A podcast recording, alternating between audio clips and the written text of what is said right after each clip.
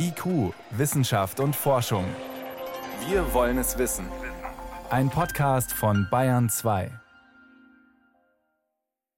Es gibt mächtig dicke Luft zwischen der EU und Deutschland. Zankapfel sind die Verbrennermotoren. Die EU sagt, ab 2035 abschaffen. Die FDP in Deutschland sagt, kann man doch mit sogenannten E-Fuels betanken. Wie erzeugt man die und können wir da überhaupt so viel herstellen, dass es uns weiterhilft? Das fragen wir heute. Außerdem, in kleinen Dingen, die wir jeden Tag anfassen, Verpackungen, Kosmetika und viel mehr, stecken Chemikalien, die unseren Körper ziemlich durcheinander bringen können. Wie wir das selber herausfinden können, um uns zu schützen, auch dazu gleich mehr. Aber zuerst, was bringt man von einer wirklich weiten Reise mit nach Hause und was haben alle anderen davon? Wissenschaft auf Bayern 2 entdecken. Heute mit Stefan Geier. Man kann in den Urlaub fahren, man kann eine Weltreise machen oder man kann gleich sagen, Erde, das ist mir wirklich zu nah.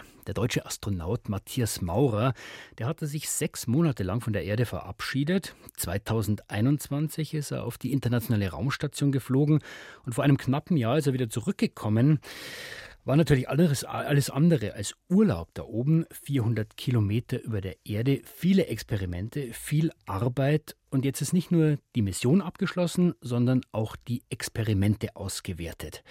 Und Matthias Maurer ist zu Besuch bei uns in IQ. Bayern 2 Space Night.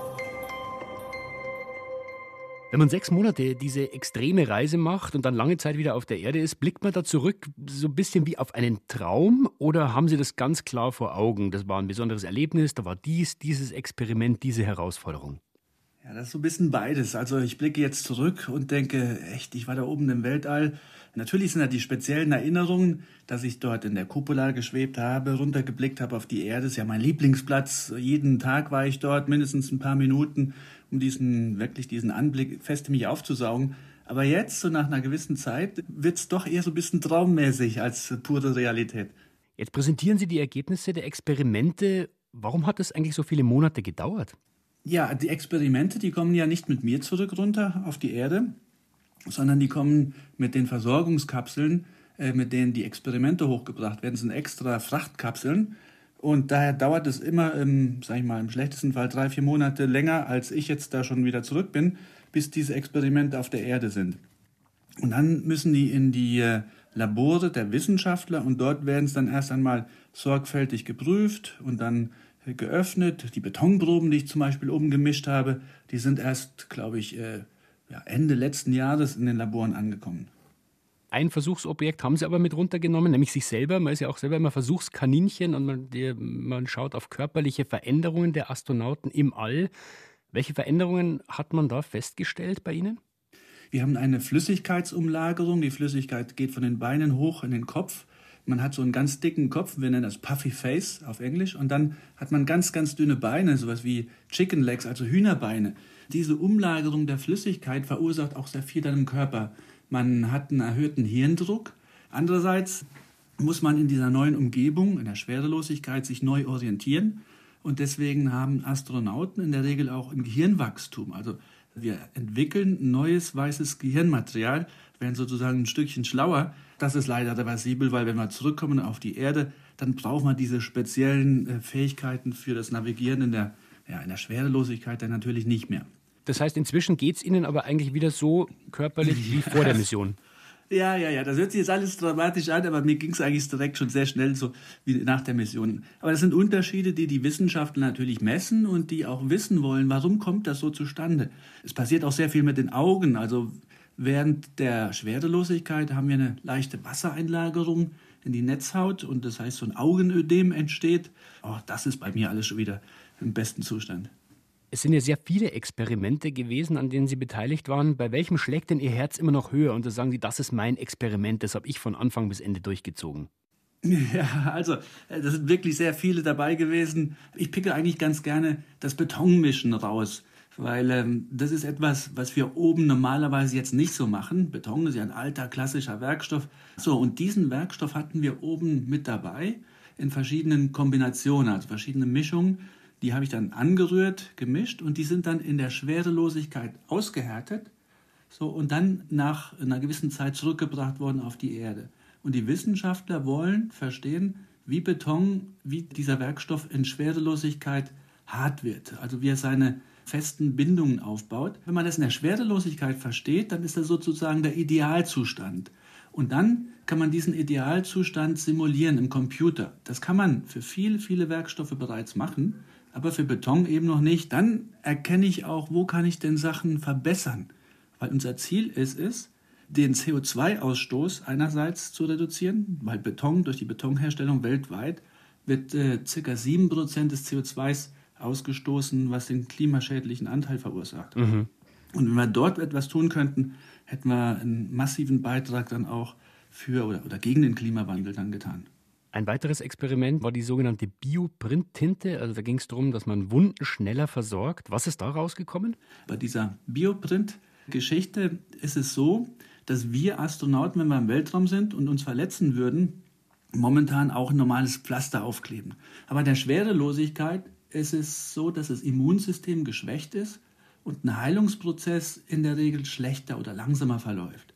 Und die Idee bei dem Projekt ist es, ein Pflaster zu entwickeln, was ich mir quasi wie ein Flüssigkeitsfilm aufdrucken kann. In dem Pflaster ist schon eigentlich ein Stückchen Haut von mir drin, so eine Art Vorprodukt meiner Haut, sodass der Heilungsprozess dann viel schneller laufen würde. Einen äh, letzten Aspekt möchte ich noch ansprechen. Auf der Erde ist ja die künstliche Intelligenz inzwischen auch angekommen. Wir berichten jede Woche, Sie haben auch damit experimentiert auf der Raumstation. Was können denn künstliche Intelligenzsysteme in Zukunft für die Raumfahrt leisten? Wo brauchen Sie die? Ja, wenn ich jetzt auf dem Mond unterwegs bin, in einer Höhle oder ganz spät einmal, vielleicht sogar auch irgendeiner meiner Nachfolger auf dem Mars unterwegs ist, dann ist vielleicht keine direkte Funkverbindung möglich beziehungsweise zum Mars kann die Funkverbindung auch so lange dauern, dass ich meine Frage stelle und dann kommt erst nach 20 Minuten meine Frage auf der Erde an. Und dann muss ich nochmal 20 Minuten warten, bis die Antwort dann von der Erde zurückkommt zum Mars. Das heißt, in solchen Fällen geht das mit der Echtzeitunterstützung nicht mehr. Dann brauche ich einen Experten vor Ort mit dabei. Und in so ein Raumschiff passen leider nur die drei, vier Astronauten. Und wir möchten deswegen eine künstliche Intelligenz mitnehmen, in der alles Wissen dann vorher abgespeichert wurde. Sie haben uns, Herr Maurer, vor einem Jahr sehr eindrücklich in der Sendung beschrieben, wie Sie den Anfang des Kriegs in der Ukraine auch von da oben miterlebt haben. Wie hat sich denn der Kontakt zu den russischen Kollegen dann hinterher weiterentwickelt? Weil im All war das ja immer eine sehr enge Verbindung. Ja, jetzt auf der Erde ist es natürlich so, jeder Astronaut ist in seinem Land unterwegs, hat wieder andere Funktionen. Ich bin in viele Projekte eingebunden. Das ist schade, dass man jetzt halt weniger Kontakt hat, aber ich glaube, habe gerade heute Morgen nochmal ein WhatsApp von meinen Kollegen aus Russland bekommen und äh, die haben mir noch nachträglich für meinen Geburtstag gratuliert und ein schönes Bild geschickt, wie wir zu viert alle in meiner Kasse waren. Das war so, ähm, ja, wollte ich Ihnen mal meine Kabine zeigen. Also der Kontakt ist weiterhin hervorragend und ich freue mich, die auch bei Gelegenheit dann mal wieder zu treffen bei einer internationalen Veranstaltung. Cosmic Kiss war Ihre Mission überschrieben. Erlauben Sie mir die Frage, an welcher Stelle, Herr Maurer, haben Sie dann einen wichtigen Knutschfleck hinterlassen? Ich hoffe an vielen, vielen Stellen. Ich hoffe vor allen Dingen, dass die Kinder und die Jugendlichen, die so ganz begeistert sind von der Raumfahrt, dass ich dort ein bisschen eine nachhaltige Botschaft hinterlassen habe.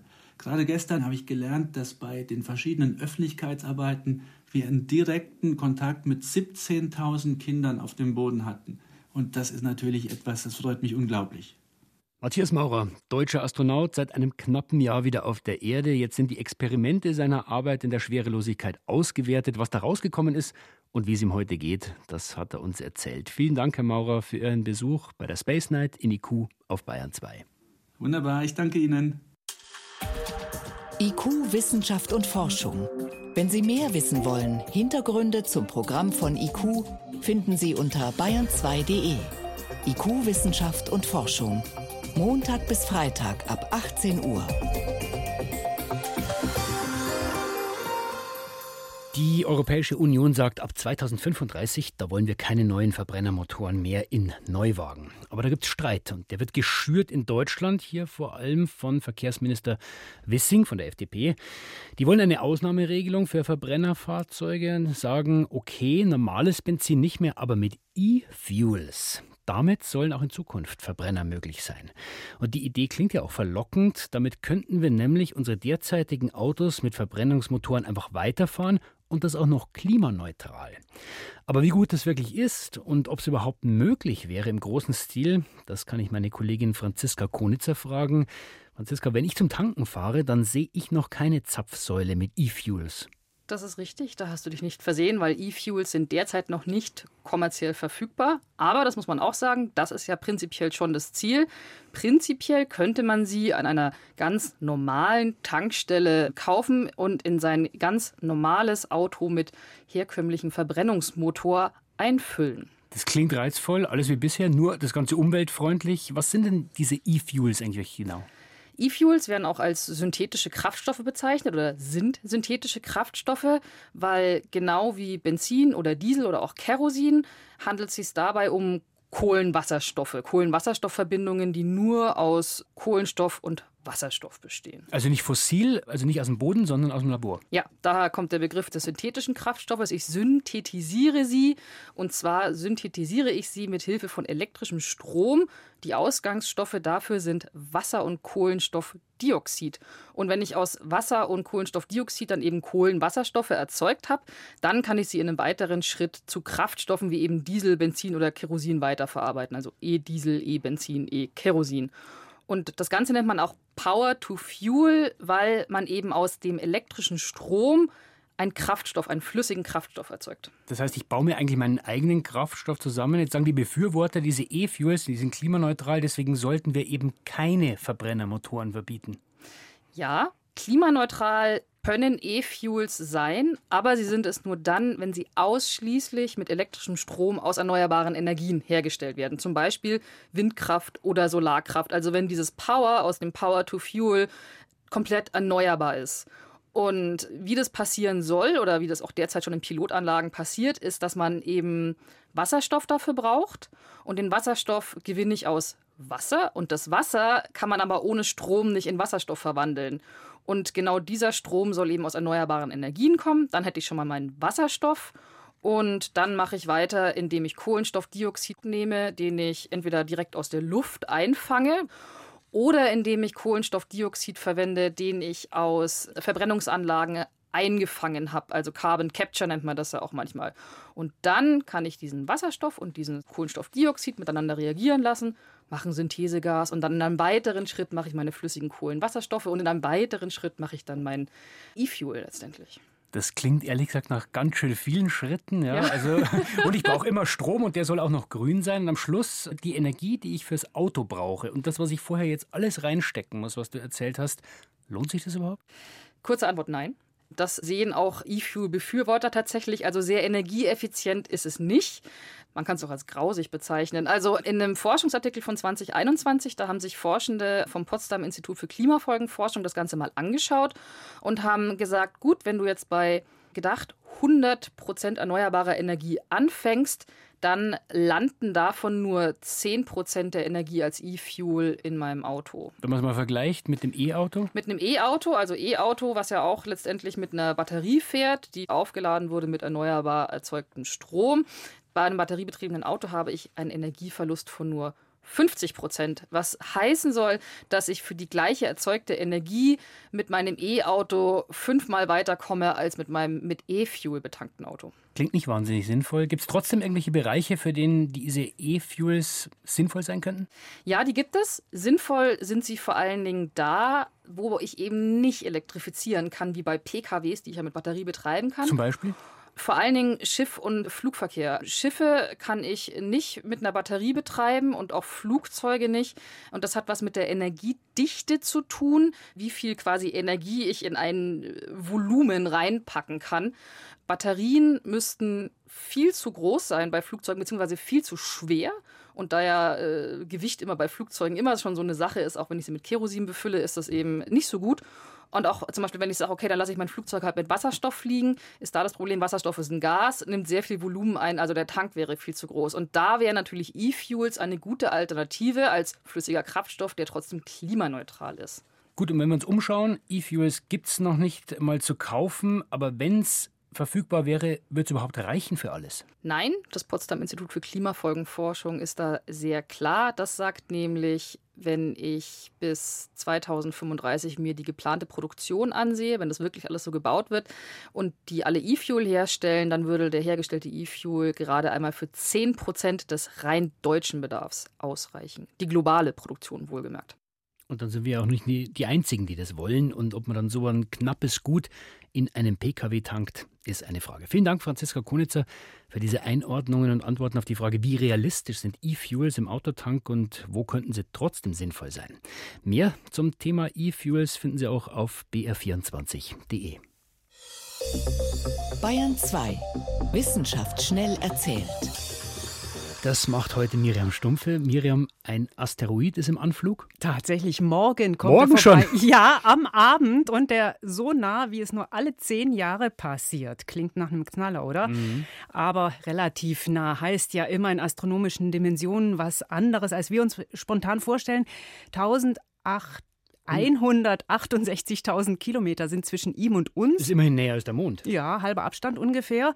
Trotzdem, klar, wenn er nahe käme, dann wäre das bedenklich. Er ist ungefähr so groß wie eine ja, große Kirche, ein ganz schöner Brocken. Wenn der auf der Erde aufprallt, der würde eine ganze Stadt zerstören. Das heißt, es lohnt sich schon, den im Auge zu behalten. Mhm, und man hat ihn tatsächlich auch erst vor einem Monat entdeckt. Jetzt allerdings steht er unter Beobachtung. Er wird wahrscheinlich in drei Jahren wieder vorbeikommen, aber jetzt kann man es ja genau berechnen. Und man kann aber morgen Abend im Internet anschauen, wie er am Sternenhimmel vorbeizieht. Einfach suchen nach Virtual Telescope Project. Da kann man Bilder sehen, morgen Nacht ab halb eins. Wie er vorbeifliegt. Ja, ein bisschen alltagsnäher geht es weiter mit Demenz-Apps in App-Stores. Da gibt es ja unendlich viele Gesundheits-Apps, auch viele, die Demenzpatienten oder Angehörigen helfen sollen.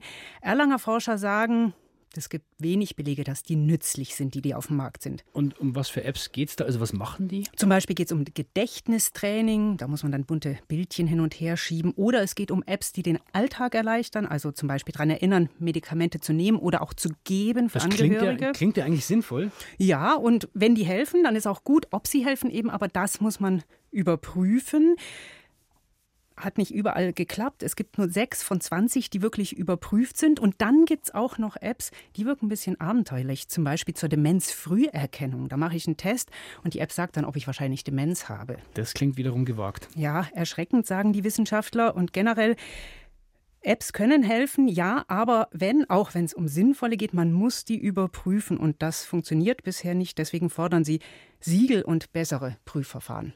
Mhm. Zum Schluss noch geht es um einfühlsame Zebrafische. Fische. Einfühlsam. Hm, großes Wort, gell? Aber es geht eigentlich um die Frage, wie gut können Tiere Emotionen bei anderen erkennen? Die Grundlage für Empathie. Bei anderen Fischen? Hm, ja, genau. Bei Säugetieren kennt man das Affen, Elefanten, Delfine, aber bei Fischen, da wird es schon spannender. Jetzt haben Wissenschaftler einen ganz grundlegenden Mechanismus gezeigt. Die Zebrafische können das, Emotionen erkennen, und sie können das dank Oxytocin. Und wie findet man jetzt raus, wie einfühlsam der Fisch ist? Ja, man setzt ihn allein in ein Aquarium und zeigt ihm Artgenossen. Artgenossen, die entspannt sind oder welche, die Angst haben und unter Stress. Und tatsächlich wenn man das zwei verschiedenen Arten von Zebrafischen zeigt, nämlich normalen oder welchen, die gentechnisch manipuliert sind und die kein Oxytocin mehr produzieren, dann zeigt sich, die normalen, die reagieren sofort auf die Artgenossen unter Stress. Die, die ohne Oxytocin da rumschwimmen, die haben nicht reagiert. Aber Achtung, wenn die Wissenschaftler ihnen Oxytin, Oxytocin verabreichen, die reagieren dann doch wieder. Also zeigt, das Hormon spielt eine wichtige Rolle bei diesem Mitfühlen. Dann wird aus dem kalten Fisch wieder ein mitfühlender. Also mitfühlende Fische, Demenz-Apps und ein Asteroid, der uns morgen sehr nahe kommt. Vielen Dank, Miriam Stumpfe, für die Kurzmeldungen.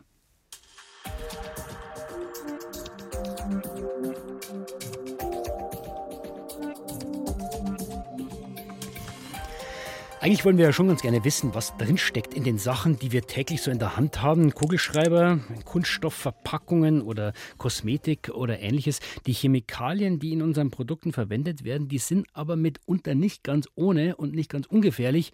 Manche davon wirken ähnlich wie Hormone. Das wollen wir eigentlich nicht. Die Europäische Union will uns jetzt besser vor diesen Chemikalien schützen. Wie? Das kann ich meinen Kollegen Helmut Nordwig fragen. Selber Chemiker. Helmut, wirken wie Hormone? Das klingt erstaunlich. Um welche Stoffe geht es da genau? Das sind Stoffe, die wir weder riechen noch schmecken noch sehen, eben genau wie Hormone. Die sind in sehr, sehr vielen Alltagsprodukten, in Plastikgegenständen mhm. zum Beispiel und Beschichtungen. Also nehmen wir etwa ein Spielzeug oder auch ein Parkschein. Der hat eine Schicht drauf, damit der Thermodruck funktioniert. Kosmetika ist ein wichtiges Feld. Bodylotions, Creme, Deo, Zahnpasta und auch Sonnencreme. Rund 1000 solche Stoffe soll es geben und wir haben also praktisch gar keine Chance, denen zu entkommen. Und was heißt das genau? Die wirken wie Hormone. Ja, hormonell wirksam oder in der Fachsprache sagt man auch endokrine mhm. Stoffe. Das bedeutet, dieser Stoff, der greift in unseren Hormonhaushalt ein. Und warum wollen wir das nicht? Ja, also wenn die Wirkung von Hormonen verstärkt wird oder abgeschwächt wird, dann ist klar, dass das eben viele Körpervorgänge beeinflusst. Und diese Wirkungsnachweis im strengen Sinn, der wird meistens bei Tieren gemacht, aber bei Menschen gibt es eben Beobachtungen, wenn man sich Krankheiten in der Bevölkerung anschaut. Also mhm. zum Beispiel könnte die Zunahme von ADHS damit zu tun haben. Es könnte die Zunahme von Übergewicht mit diesen hormonwirksamen Stoffen zu tun haben, von Fruchtbarkeitsstörungen. Manche Experten vermuten auch Diabetes oder Krebs. Und das wollen wir natürlich nicht, sagt auch Bettina Hoffmann, Staatssekretärin im Bundesumweltministerium. Überspitzt könnte man schon fast sagen, unsere Gesellschaft wird durch Wirkung dieser Chemikalien vielleicht langfristig dick, dumm, krank und unfruchtbar. Und das kann ja niemand wollen und das macht mir sehr, sehr große Sorge. Und deswegen finde ich, wir müssen handeln. Und das macht die EU-Kommission jetzt angeblich. Was genau ist da vorgesehen? Ja, sie hat einen Rechtsakt erlassen im Rahmen ihrer Chemikalienstrategie für Nachhaltigkeit. Und dieser Rechtsakt, der sieht neue Gefahrenklassen für Chemikalien vor. Wir kennen das von bestimmten Produkten, da sind Symbole drauf, die warnen davor, hier haben wir eine ätzende Substanz, die ist leicht entflammbar, jene krebserregend. Und sowas ähnliches wird jetzt eben auch für hormonstörende Stoffe kommen, sodass eben zum Beispiel auf der Ente für die Badewanne oder auf einer Sonnencreme ganz deutlich draufsteht, dieses Produkt stört ihren Hormonhaushalt. Das heißt, man verbietet nicht diese Stoffe, sondern man warnt davor und hofft dann, dass es der Markt regelt oder wir Verbraucher. Ja, genau, so ist es vorgesehen, denn wenn du Alternativen hast, würdest du es wahrscheinlich nicht persönlich kaufen. Nee. Nur gibt es halt solche Alternativen bis jetzt oft gar nicht. Dieses Spielzeug, na gut, das können wir vielleicht entbehren in der Badewanne, aber bei der Sonnencreme ist es schon viel schwieriger. Mhm. Da gibt es aber auch schon durchaus welche ohne solche Stoffe, bei der Zahnpasta auch. Und die Regelung, die zielt eben darauf ab, dass die Industrie schnell Alternativen entwickelt, die hoffentlich besser sind. Und da rechne ich auch ganz sicher damit, weil sie sonst bestimmte Produkte gar nicht mehr verkaufen kann. Gut, also in Zukunft können wir dann uns besser schützen durch diese Kennzeichnung. Können wir das jetzt auch schon? Leider nur, wenn wir zwei Dinge haben, nämlich eine Lupe und Chemiekenntnisse. Da müssen wir nämlich die gekennzeichneten Inhaltsstoffe anschauen. Also meiden sollte man zum Beispiel Triclosan, das ist in Zahnpastas manchmal drin, oder Oxybenzon kommt in Sonnencreme vor. Dann alle Stoffe, der Name auf Paraben endet, mhm. in Kosmetika häufig oder auch auf Talat, Kunststoffe. Also wer es jetzt nicht ganz so kompliziert machen will, der sollte zumindest bestimmte Produktgruppen meiden. Konservendosen gehören dazu. Die haben eine Innenbeschichtung, die enthält solche hormonstörende Stoffe oder auch Plastikspielzeug unverpackt einzukaufen, ist auch eine gute Idee, weil auch Verpackungskunststoffe solche Inhaltsstoffe enthalten können. Und das jetzt zu tun, das ist auch wichtig, weil es nämlich noch eine ganze Weile dauert, bis dieser Rechtsakt in Kraft tritt. Da sind Übergangsfristen vorgesehen bis zu fünf Jahre. Das heißt, Helmut, zusammengenommen, was bringt uns dieser neue Plan jetzt? Wenn diese Regelung umgesetzt ist, können wir uns entscheiden, wollen wir das, wollen wir dieses Produkt nicht. Aber es geht natürlich auch darum, dass die gefährlichsten von diesen Stoffen langfristig verboten werden. Das plant die EU im Moment. Die Bisphenole zum Beispiel sind in vielen Plastikprodukten drin. Das wird noch eine Weile dauern und es kommt dann letztendlich auch auf das Ergebnis der nächsten Europawahl an, wie es mit dieser Chemikalienstrategie für Nachhaltigkeit weitergehen wird. Also ein sinnvolles Ansinnen auf jeden Fall, aber wir müssen uns nochmal klar machen und wiederholen. Triclosan, Oxybenzon, naja, also wenn Sie es nochmal genauer nachhören wollen, können Sie ab heute Abend jederzeit im IQ-Podcast. Vielen Dank für diese Einblicke, Helmut Nordwig. Gerne. Und soweit war es das vom IQ-Team für heute. Am Mikrofon war Stefan Geier.